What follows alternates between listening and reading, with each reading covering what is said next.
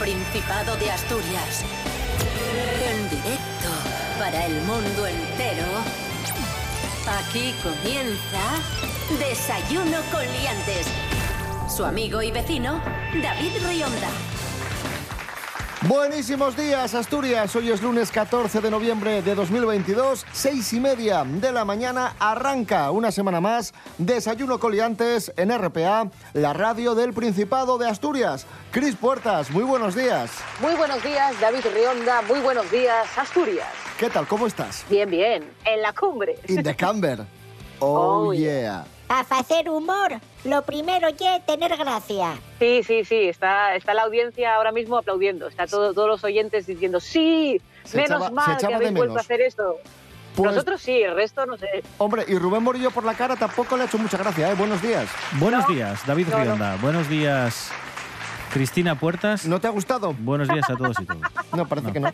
No, no, Vaya por Dios. no, la verdad que no. Bueno, ¿y el tiempo qué? Siempre Eh. nos dijo que éramos unos pesados. Pues eh, la Agencia Estatal de Meteorología dice que íbamos a tener un día un poco feo. Aumenta mucho la incertidumbre. Vamos a tener nubes bastante oscuras durante todo el día. Puede caer alguna gotina, sobre todo en zonas de costa de la zona centro. Y las temperaturas es lo único agradable. En el día de hoy no hemos tenido ni vamos a tener el frío de días atrás, porque las máximas se van a quedar en 22-23 grados, que está bastante bien, y las mínimas no van a ser muy mínimas, van a ser de en torno a los 10-11 grados. Así que bastante bien.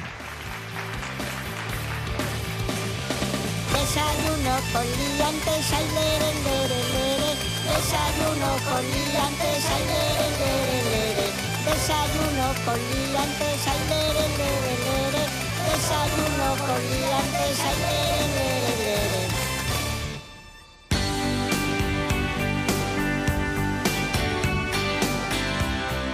Comenzamos, amigos, amigas. Tenemos datos de Cáritas y la Fundación Foesa. Casi 6 millones de familias españolas carecen de ingresos suficientes para una vida digna.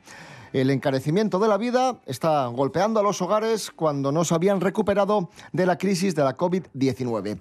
Situación asfixiante que varía mucho entre ciudades debido a la diferencia de los precios de la vivienda. Las familias meten tijera en los gastos, casi la mitad reducen su gasto en alimentación, 7 de cada 10 en ropa y calzado y el 60% han reducido su gasto en electricidad, agua o calefacción.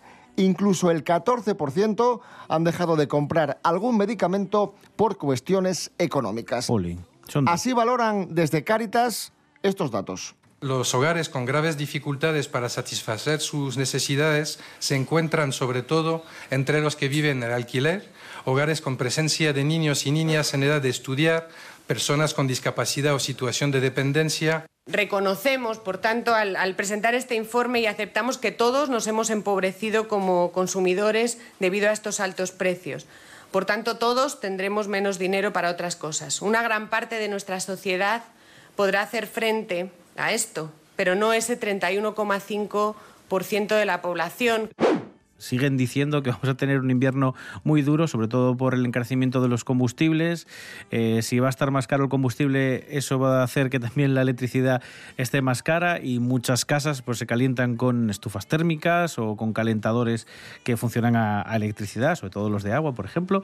Eh, no sé, eh, está bastante complicado. Yo aquí creo que la reflexión es ya no solo cuánto han reducido el gasto, que dice aquí que un 60% han reducido el gasto de electricidad, eh, sino qué porcentaje no lo puede pagar, que es muy, muy elevado, sobre todo por eso, porque hay muchas familias que solo tienen un salario del que, del que tirar cada mes. Es, es, es bastante dura la situación. Tengamos en cuenta además que, quiero decir, eh, hay una reducción en electricidad, pero es que la, la oscuridad está llegando ahora, los días más cortos están llegando ahora, el frío todavía no ha llegado. Eh, estamos hablando de condiciones eh, muy insalubres para vivir dignamente y por un porcentaje de la población muy, alto. Creo que es, es un problema de todos, grave.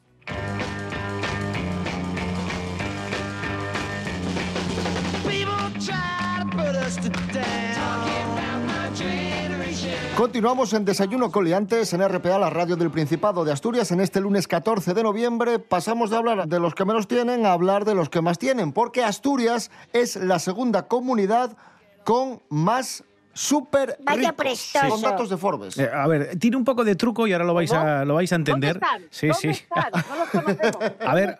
Dime, dime, cuenta, No, que cuenta. digo que tiene un poco de truco porque no hay muchos. De hecho, solo tenemos uno. Pero es tan súper rico que nos deja en el puesto número dos en cuanto a las fortunas que tienen los súper ricos en todo el país.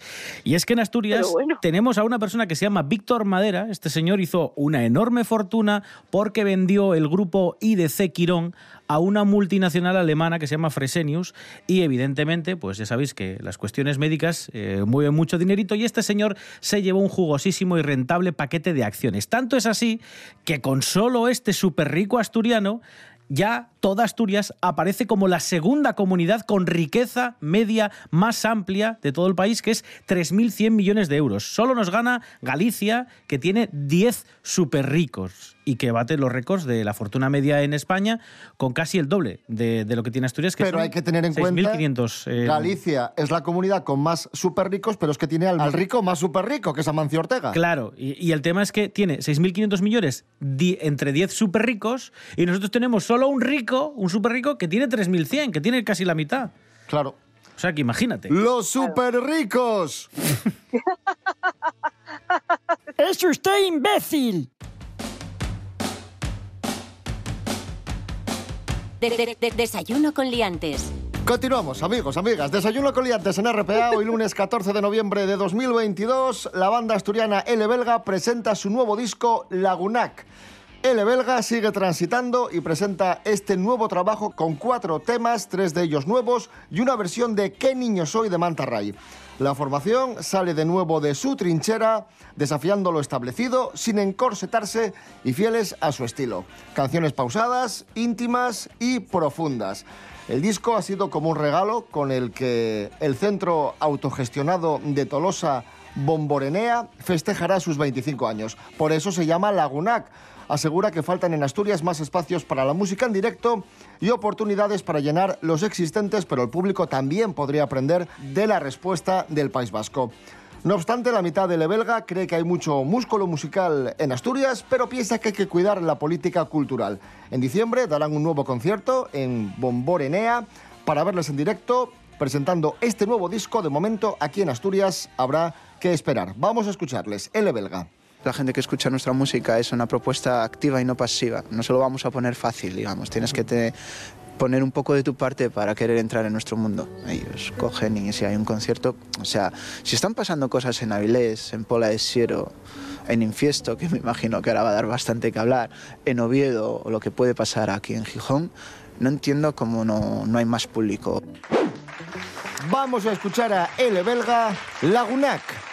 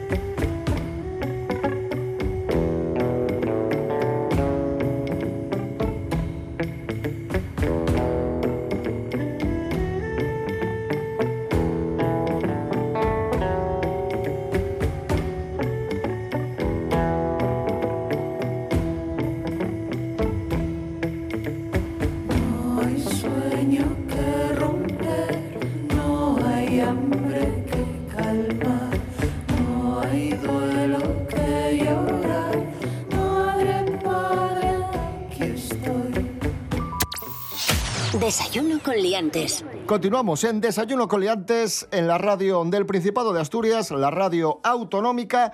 Eh, Sabíamos lo que era el ghosting, por ejemplo, ¿no? El Sí. ghosting que es dejar de hablar a alguien. Sí. Por ejemplo, desaparecer de repente. El nesting, ¿os acordáis del nesting? ¿El nesting era algo sexual?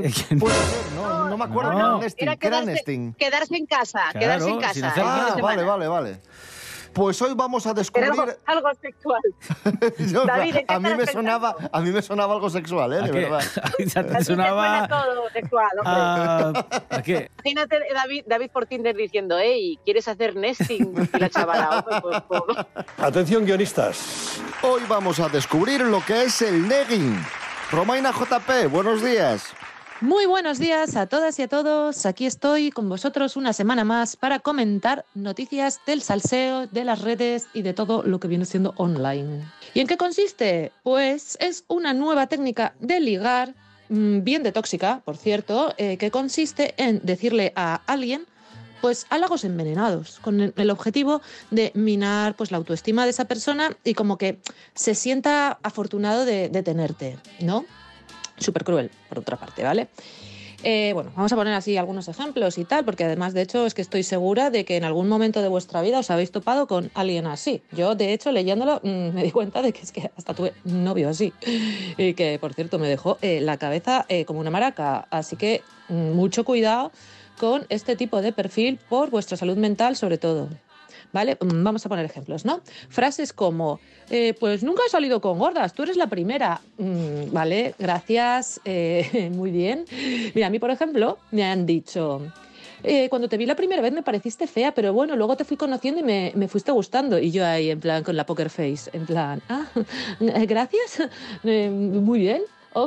Otra cosa que también me dijo el, el innombrable este, en plan de, uy, mira, mira, que la gente no paraba de decirme que eras imbécil y una loca, pero bueno, a mí me caes bien. Y yo, eh, matáis-me ya, ¿sabes? Pues cosas así. Seguramente en algún momento eh, os habéis topado con alguien que hacía ese tipo de comentarios que tú sabías muy bien exactamente si te estaba diciendo un piropo o te estaba escupiendo a la cara, básicamente.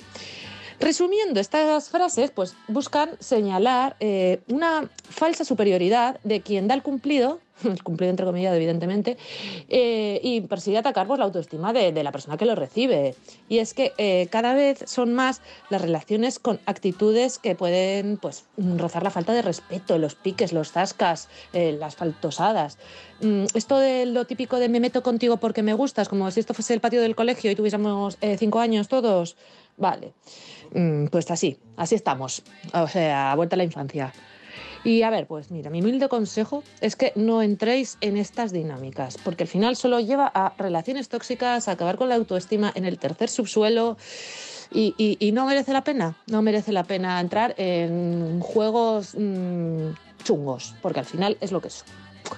Y nada, próximamente pues más palabras modernas sobre temas de salseo en, en el nuevo diccionario de Romaina, ¿vale? bueno, un besito muy grande y muy buena semana para todos. Gracias, Romaina JP. Esto es Desayuno Coliantes en RPA, la radio autonómica de Asturias. Vamos con noticias de famosos. Noticias de famosos. Pam, pam, pam, pam, Noticias de pam, pam. famosos. Mary Coletas, buenos días. Hola, buenos días, señoras y señores.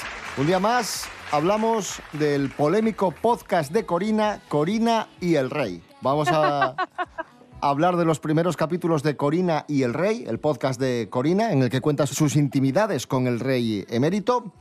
Pues bien, en el último episodio, Corina insinúa cosas un poco turbias sobre el pago de la luna de miel de Don Felipe y Doña Leticia. Madre mía. Atención. Corina cuenta que don Juan Carlos le preguntó si podía organizar el viaje de novios del entonces príncipe de Asturias y Leticia. Y dijo Corina, vale, te lo preparo, alquilo aviones, diseño los viajes, diferentes sitios, etcétera, etcétera. No, te hago ahí un planning. Y entonces Corina dijo, "Eh, ¿dónde te envió la factura de esto que he hecho? Y dijo el rey, supuestamente, según Corina, dijo el rey emérito, factura la mitad a Palacio y la otra mitad a una empresa llamada Navilot en Barcelona. ¿Usted qué quiere decir? ¿Que hay parte del dinero público que se regala a una No, empresa no, no, privada? No lo digo yo, lo ha dicho Corina en su podcast. Ah. Ojo. Bueno, pues será un poco para agilizar los, la, la- la boda y los, los servicios. Una parte que lo gestione Palacio y lo otro eh, una empresa privada. Es lo que Isabel Díaz Ayuso llama eh, esto de hacer cosas con em, cooperación público-privada, ¿no? Que tanto le gusta a ella, que es quitárselo a lo público para dárselo a lo privado. ¿eh? Ese es el resumen. Pues esto es lo mismo. Hay Claro, esto es cooperación público-privada. Exacto, Vale. la, la mitad para Palacio, para lo público, y la otra mitad para lo privado. Que curiosamente esa empresa es de Josep Cusí, que es amigo del rey. ¿eh? que todo al final queda en, en un arco bastante reducido.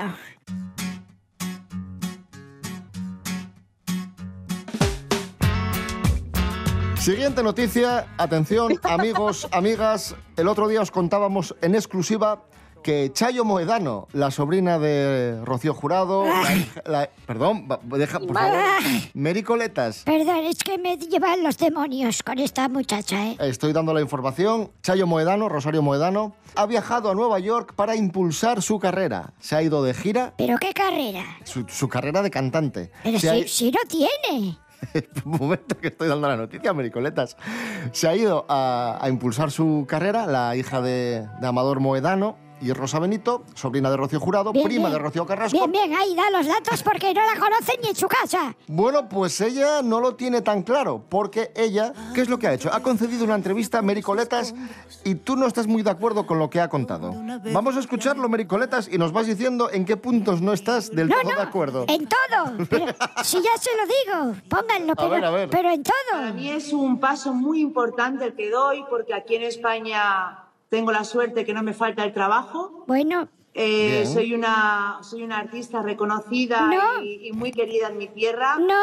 Pero necesito dar ese paso. Mira, ahí estamos viendo en pantalla un esta es la chavala que la entrevista, que le pregunta que, bueno, que ha compartido escenario con su tía, con Rocío Jurado. Sí, cantaron una vez juntas, ¿no? Sí, una vez en un especial de Navidad. Se implicó muchísimo siempre en todo lo que he hecho en mi carrera. Pero sí. Me bueno. hacía partícipe de casi todo lo que hacía ella musicalmente. ¿Cómo? Y ese momento para mí fue imborrable. Pero eso es mentira, No es eso. la única vez que he cantado con ella en programas de televisión. Escucha, he tenido escucha. varias actuaciones. y varias- puedo dos decir a lo mejor. Con la boca llena que creo A lo mejor con la boca llena que Creo- está comiendo algo. Que soy la artista o la persona que más ha cantado con ella, con Rocío Jurado. Bueno, Mericoletas, ¿no? Ni, no una te- verdad. No te veo muy de A ver, yo quiero, A ver, a ver. quiero hablar. Que, que vamos a ver, esto ya como cuando pones nivel medio de francés en el currículum, ¿vale? Eh, Office nivel usuario. Eh, Ex- Excel, bien, lo sé usar. Eh, esto es lo mismo, o sea, quiero decir, entonces, esta chavala está haciendo su promoción y tiene que hacer un poco este tipo de cosas, ¿sabes? Esta cosa de tirarse un poco el rollo. Claro, totalmente de acuerdo. Yo también, yo es- es- eh, suscribo, pero yo hago otro análisis. Uno, ¿quién es Chayo Moedano? Dos, que usted vaya de vacaciones a Estados Unidos y cante en, un, en una cafetería donde permiten a la gente subirse al Bueno, escenario. eso lo estás inventando a tú. probar texto Eso lo, estás a- eso lo estás inventando tú, ahí te estás colando. No, no, esto es Eh, así. Tercero, Bueno, vale. que diga que es una artista eh, reconocidísima. Hombre, Sabina, no sé, Alejandro Sanz, pueden decir de ellos mismos que son reconocidos en su país. Pero Chayo Moedano igual es conocida en su pueblo, pero aquí no. Bueno, eh, Mericoletas, yo creo que vamos a dejarlo aquí. Gracias, Oh, sí. gracias. De nada, es que joder, me sulfuro, ¿eh? Vamos con otro apunte de famosos. Seguimos muy pendientes de la ruptura entre Risto Mejide y Laura Escanes. No, yo no, ¿eh? Pero tú no te habías ido ya. Es que yo no estoy pendiente de esto. Adiós. Pero quiere- ella quiere aportar, quiere aportar. Risto ha reaccionado al romance entre Álvaro de Luna y Laura Escanes. Jorge Aldeitu, buenos días. Muy buenas liantes. El pasado 25 de septiembre nos enterábamos de la ruptura de Risto Mejide y Laura Escanes. Ponían fin a siete años de amor que tienen una hija en común llamada Roma. Y poco más de un mes después sabemos que Laura ha rehecho su vida. Al parecer está con el cantante Álvaro de Luna. De hecho, la pareja ha ido de vacaciones a Tenerife con otros amigos y una revista muy conocida de este país ha conseguido lograr una foto donde se ve que se están besando, es decir, que les han pillado con el carrito del helado. Ninguno de los dos ha hablado, pero lo que sí sabemos es que Risto Mejide ha decidido dejar de seguir en Instagram a Laura. La verdad es que se llevan muy bien, se han querido mucho, pero Risto dice que no quiere ver cierto tipo de cosas y prefiere vivir un poco en la ignorancia. Ojos que no ven, corazón que no siente. Así que bueno, tenemos nueva pareja sorpresa en el panorama de la prensa rosa, que son Laura Escanes y Álvaro de Luna. Jorge Aldeitu, gracias. Seguimos en Desayuno Coliantes en RPA, la radio del Principado de Asturias. Cambiamos de tercio completamente y nunca mejor dicho porque Asturias no se declara antitaurina. Uy, va. El Pleno de la Junta General del Principado rechazó recientemente una iniciativa conjunta de Podemos e Izquierda Unida para posicionar a la autonomía en contra de los eventos con toros. Ah, vale. La proposición no de ley contó con el respaldo de los seis diputados de los grupos proponentes y en contra votaron los 19 diputados de PP, Ciudadanos, Foro, Vox y el grupo mixto, mientras que el PSOE, el grupo mayoritario en la Cámara, optó por abstenerse. Es decir, Eh. los, los partidos de derecha votaron a favor de, de los toros, los partidos de izquierda votaron en contra y el PSOE, el partido de- del gobierno, se abstuvo. Esto contrasta mucho con la opinión general eh, de la población. Y aquí es donde se ven las diferencias a veces entre la- lo que opinan los políticos y lo que opina la calle. Y más aquí en Asturias, ¿no? Que tampoco es una Es que es eso. comunidad con una Mm. tradición taurina importante, porque nosotros mismos preguntamos en nuestras redes sociales toros sí o toros no, y el 78% nos dicen que no y el 22% nos dicen que sí. Es verdad que tenemos la feria de Gijón, eh, teníamos la feria de Gijón cada, cada verano que tenía cierto éxito, pero se ha ido apagando en los últimos años, además con bastantes protestas, pues eso, por parte de la población. Me sorprende eh, la, la decisión política. La, la sensación es, eh, sin saber mucho del tema, eh, la sensación es que en el norte, según nos vamos hacia el norte, este tipo de festejos, eh, toros y otro tipo de festejos con animales, no son, no tienen tanto arraigo, no tienen tanto interés, ¿no? Aparte de que los tiempos van, van cambiando y hay un rechazo mayoritario. Pero a mí me llama Cambiando la atención. y evolucionando. Claro, yo entiendo, entiendo que hay una parte de la derecha que, que depende también de los, de los de la zona central. ¿no? y que igual son parámetros que no son tanto de aquí específicamente como de, de lo que se pide en, a nivel nacional. Eh, me llama la atención lo del PSOE porque al final eh, ya están posicionados en contra eh, con sus actos. Entonces me parece que, bueno, es como, entiendo la abstención, pero, pero casi es mejor, no sé cómo decir, eh, no, no, no ganas, los taurinos no van a simpatizar con el PSOE y, y los antitaurinos no van a simpatizar con la abstención. No sé, no entiendo muy bien la maniobra de abstenerse, pero entiendo que, bueno, de algún modo están atados de pies y manos o algo así, es a lo que me suena. Y ahora nos adentramos en el mundo del cine con Miguel Ángel Muñiz, Jimmy Pepín. ¡Bravo!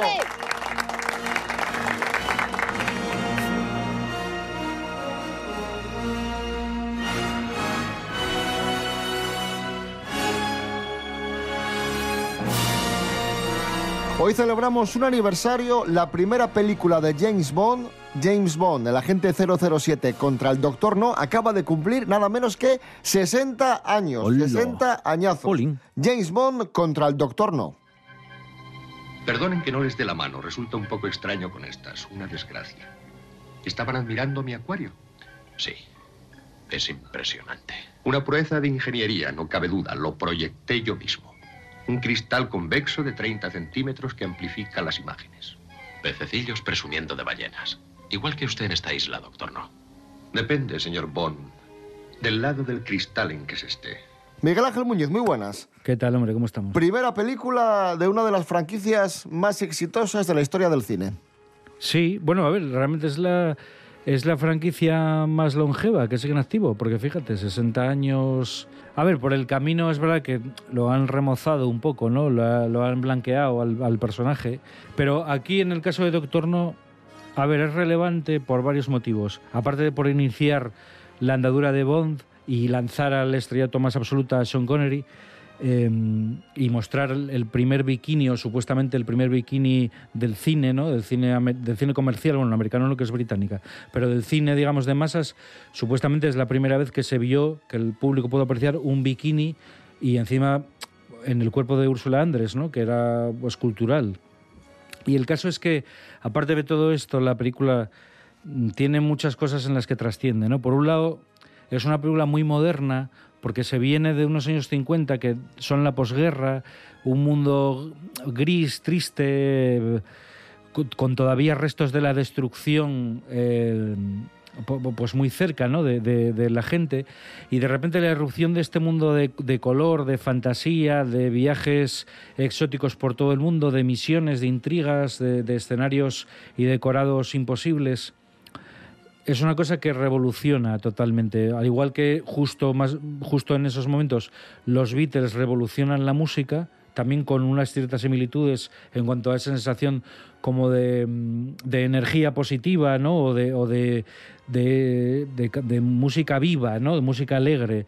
Y esto un poco podría ser el contrapunto eh, Bond, ¿no? También a ese mundo Yeye, o bueno, sí, ese mundo pop que, es- que está a, la vuelta de la esquina o que, o que ya estaba llegando, ¿no? Crea también lo que podría ser el, el cine de acción, de alguna manera, ¿no? Porque no existía tal cosa como cine de acción antes, ¿no? Hay alguna película como Con la muerte en los talones de Hitchcock, que es del 58-59, que podría ser algo parecido, ¿no? Un gran espectáculo, una intriga que es un gran espectáculo, pero no es cine de acción como tal, pero la serie Bond crea de alguna manera, crea y desarrolla el cine de acción como lo entendemos hoy en día, ¿no? Entonces, Doctor No eh, es una intriga de aventuras, pero ya plantea muchas cosas que luego van a ser características intrínsecas del cine de acción. Sí, ya ves muchas peleas, persecuciones en coches, ese tipo de cosas. Claro, el ritmo, el ritmo vertiginoso, secuencias hechas de montaje, ¿no? Unas películas donde la técnica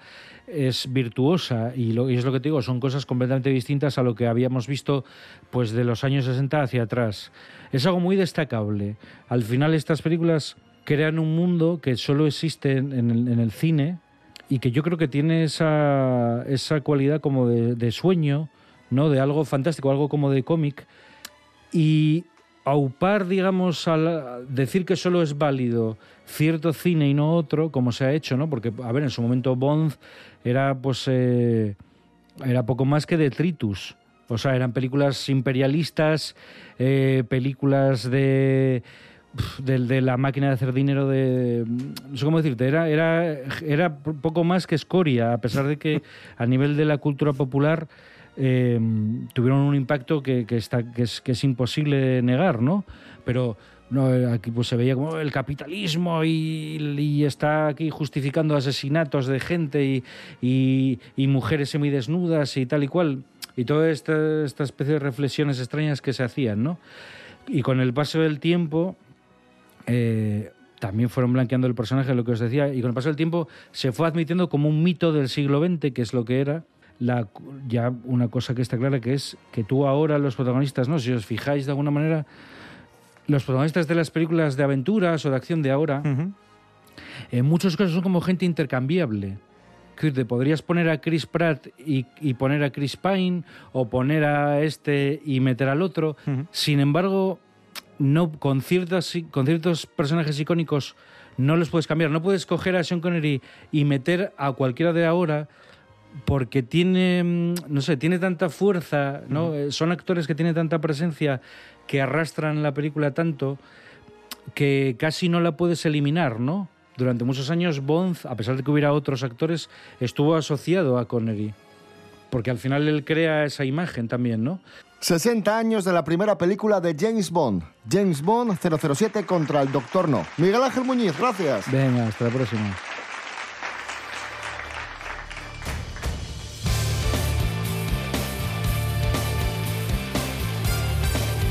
Nos vamos, amigos, amigas. Mañana más y mejor. Regresamos a las seis y media de la mañana. En Facebook e Instagram, Desayuno Coliantes. También os podéis escuchar a cualquier hora en www.rtpa.es. Radio a la carta, Rubén Morillo. David Rionda. Hasta mañana. Hasta mañana. Cris Puertas, gracias. A vosotros.